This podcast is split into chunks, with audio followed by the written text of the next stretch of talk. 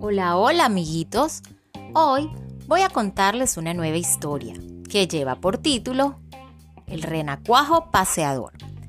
Presta mucha atención. Luego de escucharlo podrás realizar muchas actividades para la comprensión. Comencemos.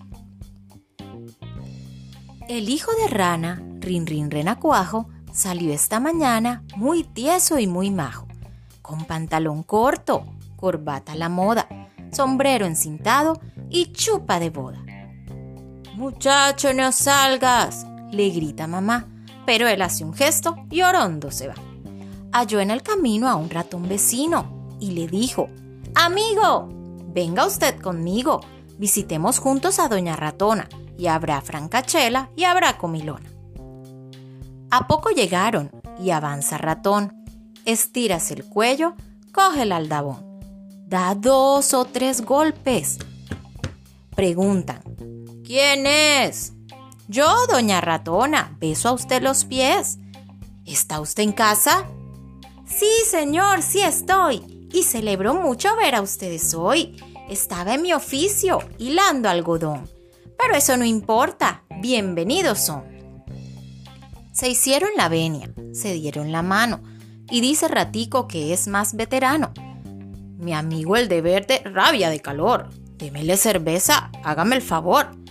Y en tanto que el pillo consume la jarra, mandó la señora traer la guitarra. Y a Rena Cuajito le pide que cante versitos alegres, tonada elegante. Ay, de mil amores lo hiciera, señora, pero es imposible darle gusto ahora, que tengo el gaznate más seco que estopa y me aprieta mucho esta nueva ropa. Siento infinito, responde tía rata. Aflójese un poco, chaleco y corbata. Y yo mientras tanto les voy a cantar una cancioncita muy particular. Mas estando en esta brillante función de baile y cerveza, guitarra y canción, la gata y sus gatos salvan el umbral y vuelva hacia aquello el juicio final. Doña Gata Vieja trinchó por la oreja al niño ratico maullándole Hola. Y los niños gatos a la vieja rata, uno por la pata y otro por la cola. Don Renacuajito mirando este asalto, tomó su sombrero, dio un tremendo salto y abriendo la puerta con mano y narices, se fue dando a todos noches muy felices. Y siguió saltando tan alto y a prisa que perdió el sombrero, rasgó la camisa se coló en la boca de un pato dragón y éste se lo embucha de un solo estirón. Y así concluyeron uno, dos y tres, ratón y ratona y rana después.